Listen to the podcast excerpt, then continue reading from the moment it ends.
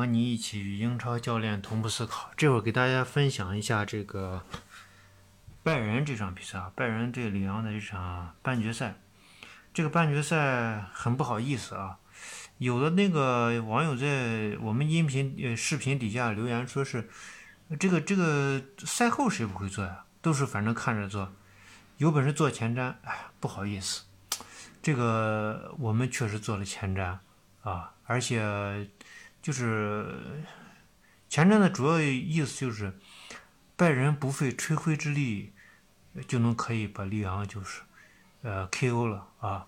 为什么我们有这样的判断？前瞻里面也说了，就里昂的这个五三二的这个体系啊，它是依靠球员的体能和年轻来保证的，跟国米的这个五三二的体系差距非常大啊。看上去都踢得挺好，其实。呃，里昂还是太年轻了，就像阿贾克斯欧联杯对阵穆里尼奥的曼联一样，就是别人就是不拿球也把你控制下来了啊！你看你是传控打到前场，你就找不着北，就是这种，你只能起长传，就是这样啊。呃，让你把球流转到哪，你就得流转到哪。里昂这边呢，踢了可能有上半场踢了能有十分钟的好球吧。呃，为什么好呢？就体能好呗，年轻呗，刚开场嘛，传控型的球队刚开场都会，呃，比较那个什么呢？就是不适应，为啥呢？因为传控就那样嘛，传控你你刚开场的时候，大家都要适应一下比赛。你的传控最重要的是球员和球员之间的配合，那么你这个配合在刚开场的时候肯定是比较生疏的嘛。你跟一个人赛跑，一个人刚开场就赛跑。和一个人刚开场的时候就选择传递，呃，这差距还是非常大的啊。所以这是这是里昂上半场发挥特别好、特别好的一个最重要的原因。那么为什么是在十八分钟出问题了呢？啊，这个就是我们这个赛后说的啊。疫情以后，这个基本上可以判断一个球队就是二十分钟左右，二十分钟左右很容易进球。为啥？就是疫情之前你逼抢啊什么的啊，这个传控啊等等，到三十分钟。球员的这个体力是个极限就会出来啊，这时候这个，例如你这个压着别人打的时候啊，前三十分钟压着别人打，到三十分钟左右的时候，你就要收回来了啊。这时候你也你你三板斧也撂出去了，发现没没反应啊，那就肯定是要呃战略性的调整了啊，收回来守一波，然后徐徐图之。那么如果你是守的那一方呢，那可能你要。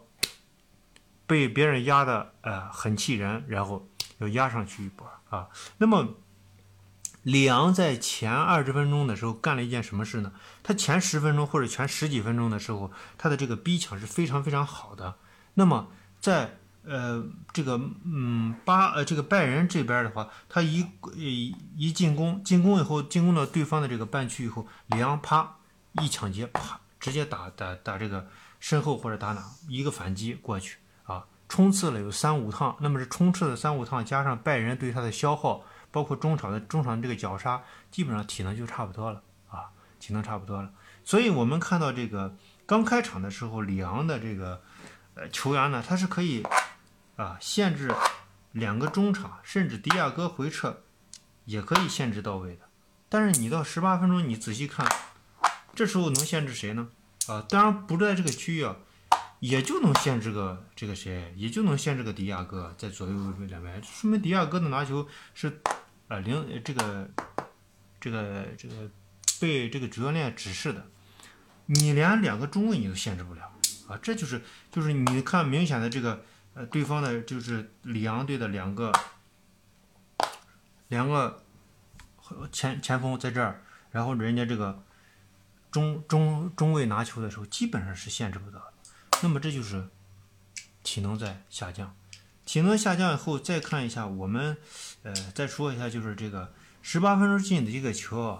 呃，因为里昂是一个五三二的阵型嘛啊，五三二的阵型，然后这个迪亚哥我不知道在哪，反正就是一个这样的这个程序，例如先打到穆勒头上，那么穆勒再敲给格雷斯卡，格雷斯卡调给这个格纳布里，格纳布里内内切内切以后啪打门进。那么这个线路上，呃，有人说是吉马良斯的问题啊。如果这个是吉马良斯，好，吉马良斯的问题。然后这边是一个，这边是一个他的防守的一个边上的中场，吉马良斯去盯防穆勒。那么我呃就是说，有人说是这个格纳布里内切以后，这个吉马良斯没有到位。其实这个这个是是人都到位不了，是人都到位不了。为啥呢？这个球首先是打到穆勒头上了，穆勒将球传格雷斯卡，格雷斯卡传给吉呃这个格纳布里，格纳布里内收是吧？如果说吉马良斯不前提，因为他整个是一个方是上抢型的啊，这个里昂的这个是是三中卫是上抢型的三中卫，因为十八分钟大家体力都不支了，所以吉马良斯在第一反应的时候，就是穆勒拿球的时候，他是没有逼抢的啊，穆勒也没有说要传穿透，然后他没有逼抢，啪传给格雷斯卡。如果吉马良斯你站在这儿，就说你没有上抢，你站在这儿。那么穆勒就不会传给格雷斯卡，他不会把球传给格雷斯卡，他会带着球直接压你。你说，如果穆勒在中场这样空位的这个对对着吉马良斯过来危险呢，还是把球传给格雷斯卡是会危险的？显然是吉马良斯回收以后，这个穆勒拿球往上压的时候，这是最危险的，因为穆勒是一个良好的观察，三条线加上这个。呃呃，格雷斯卡的空切，这都是可以传球的，这很危险的。空切进来的空切进来的人传球以后，基本上是不受控的啊！你的这个防防守在一时间是解体的状态。所以，吉马良斯将球传给，呃，不是这个穆勒将球传给格雷斯卡，可以说吉马良斯虽然没有限制到啊，这个限制最重要的一点就是你他的这个传球质量没有下降，那么吉马良斯的这个任务是没有完成的。但是在十八分钟的时候，大家体力都不支啊，呃，体力不支的情况下，那你站在这儿啊，去限制，简单限制一下，呃，简单就是一达到这个教练说你们去限制，我我不管限制了没有，反正我跑一下，好吧，我跑到跑不到是我体力的问题，那么一跑咔，那这块必然会出现啊，这个是这个，这是一条线啊，这是这个，呃。里昂的后卫线，后卫线和中场线之间必然是有空档的。那么将球啪，呃，将球再打到格纳布里，格纳布里带球咔从从中场线和后卫线之间直接带球过来，啪打门进啊！所以这个东西你说是谁的问题？格纳吉纳吉马良斯的问题？我也不尽然啊，不尽然。我觉得这个可能是一个是球员整体你的这个球商。可能是有有待提高，因为这个问题你你怎么去防守？我觉得最重要的防守其实是他的这个边中卫或者边翼卫啊，边翼卫要首先要跟上，如果跟的时候这个格纳布里内内切的话，你跟一下然后回来，然后边中卫跟边中卫跟啊边中卫就要跟到底，为啥呢？因为这里面还有莱万，莱万需要一个中卫去盯，那么边中卫跟着他直直接跑，这个是比较合适的。你不可能希望这个吉马良斯还能回撤去限制格纳布里，这是不可能的啊！这个这个就说，吉马良斯回撤和将球从穆勒导到这个呃格雷斯卡，再导到格纳布里这块儿，这其实距离球门还很远，包括这个格纳布里打门的时候，距离球门也很远，所以你不太可能让吉马良斯这么早的就意识到格纳布里要内内切，这是不太现实的啊，不太现实的，这个。毕竟大家都是人，不是机器人你想让他干啥干啥，不可能的，啊，这个是。那么这个进球啊，其实，呃，让里昂非常难受。这个这个整体的这个进球也是这个谁要这也是拜仁他想出来一个策略。我刚开始我们做前瞻的时候，我们意思是啥？就是拜仁你不是控球好吗？你就把这个里昂就是玩儿，死命的玩儿，从左玩到右，从上玩到下，从下玩到上，从右玩到左。就是把他的体能消耗的差不多了，然后好一波把他带走，四比零是这样想的，曼联式的啊，四比零带走。但是人家这个弗里克同志呢，他意思是，他意思是我开场就跟你，我先干进去一个球，干进去一个球以后玩儿，慢慢玩儿，慢慢在后面倒，反正你就你你你抢嘛，你抢上来我就打你一个身后啊，你整体整体你不是体能要保证吗？你刚好你抢上来我打你一个身后，好就。就跟下半场那差不多那套路，再一个就是，由于上半场对这个里昂的这种消耗，会导致啥？导致他整个这个体系在十八分钟左右或者二十分钟左右的时候，里昂的体系其实是一个松散的体系。你看上去人都在位，但是其实没有效果啊，就站位防守啊，嗯，就是到位率保持不了，是没有到位率的。你看上去人在那儿啊，和这个这个拜仁球员也不远，但是他没有，呃，没有控制拜仁的传递啊，所以他是一个无效的防守啊，呃，站的挺多，但是没啥效果，就是一个这样的情况。拜仁进了第一个球，进了第二个球，呃，后面就就就各种玩了啊，呃，不好好踢，嗯，呃，再一个就是。呃，这这个这个问题啊，这个问题其实是在下半场我们也看到这个，呃，这个谁，这个里昂的这个主教练他做出了一些改变。首先是将里昂前面的这个五三二体系变成五四幺，同时呢，如果这个谁啊，如果这个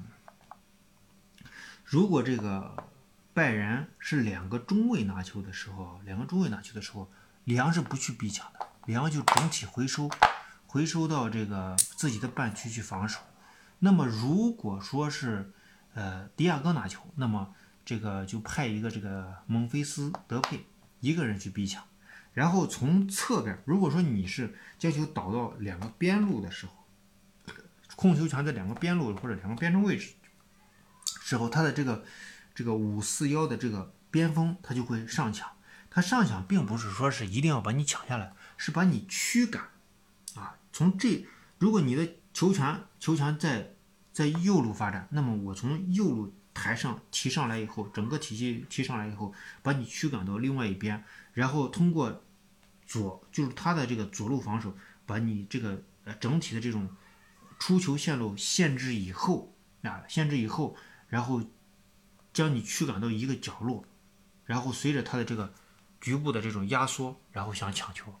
呃，但是很难啊，因为这个，呃，拜仁在跟你玩儿，你驱赶可以，我驱赶回去，驱赶到这儿不行，我就长传嘛，对吧？不行，我就是回传门将嘛，门将你再去上去逼抢，我再打打回来，其实就是在玩你啊，其实就是在玩你，他不一定能打上打上成功。另外一个就是这个拜仁的这个进攻啊，拜仁的进攻有一些变化，有一些变化和以前是有一些不一样的。首先，这个拜仁和穆勒，呃，这个莱万和穆勒这场比赛有一部分时间对左路的进攻是比较重视的，尤其莱万在左路的这种活动变多了。另外一个就是穆勒的这个回撤的区域总体是在右中场，甚至拉拉到这个边路来，然后格纳布里啊内收啊形成一个内收。当然，这里面换位是非常非常多的。但格纳布里有很多次这种空切进来，这个也是我们做拜仁上一场做拜仁分析的一个呃一个这个套路，就是说是你莱万和这个穆勒两个一换位的时候，格纳布里和佩里西奇是空切进来。另外一个这场比赛佩里西奇的位置比较靠实，比较内收，然后把左路留给了这个阿方索啊，把左路留给了阿方索。那么这里面和这个谁要和这个。佩里西奇和这个莱万的配合就会变多，但是整体打出来不明显啊？为啥不明显？因为因为十八分钟进球了以后，那剩下的时间就是在玩儿，就是就是逗你玩儿啊，把你溜来溜去。你下半场太明显了，就是一直在溜。嗯，那么未来对阵巴黎，呃，后面我们再再做前瞻嘛。这个就是整个这个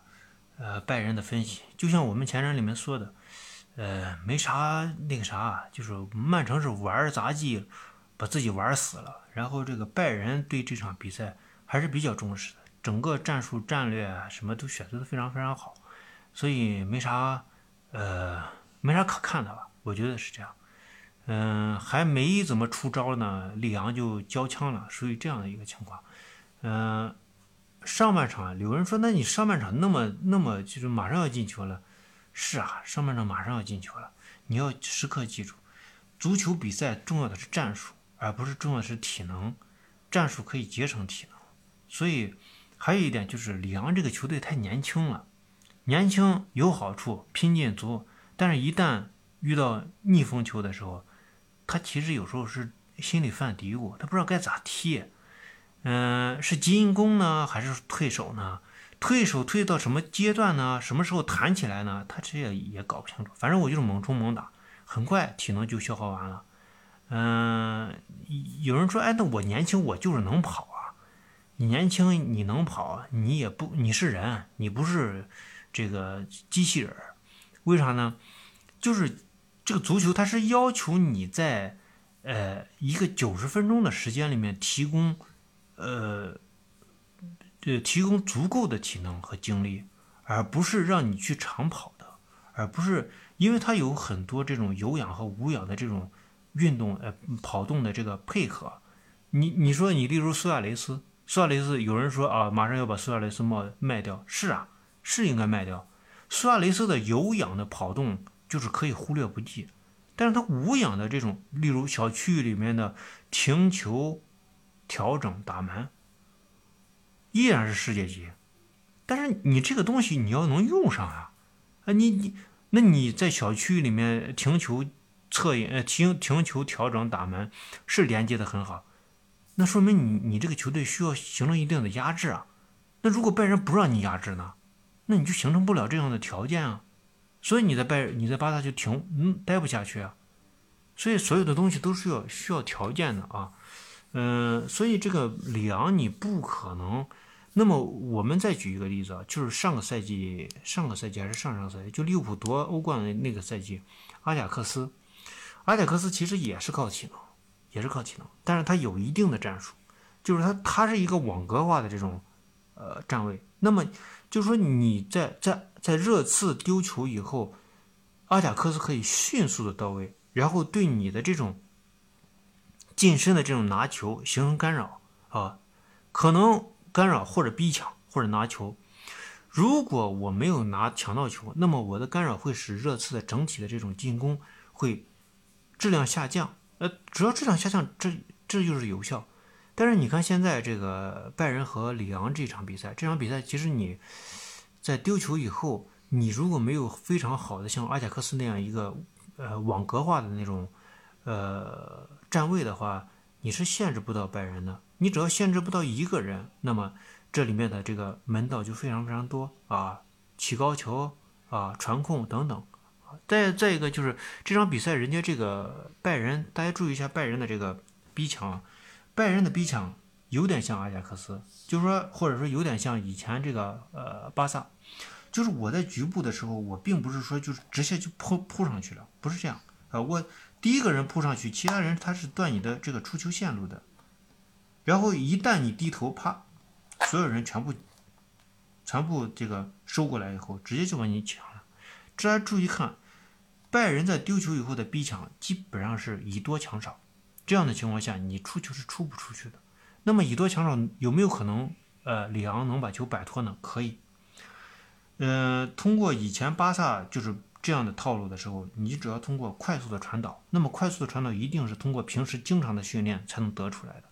那么里昂显然是没有准备这个东西啊，没有准备的，就是高位当拜仁丢球以后高位逼抢的时候，我如何去应变啊？这个是他没有准备到啊。这当然他他他有可能就是说，这么细微的战术战术，只能是你碰到了这样的这个球队的时候，你才才有可能去想到这些东西。里昂，反正防守反击空当都比较大啊，而且他的这个个人的带球都有一定的个人带球能力，他往往通过个人的突破就可以完成。但是你看这场，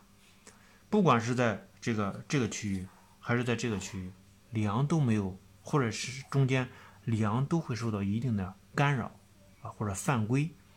这样的情况下，这就很难打反击了。所以这个就是整个的这个呃拜仁和里昂，但是整整体来说，里昂是通过一个呃，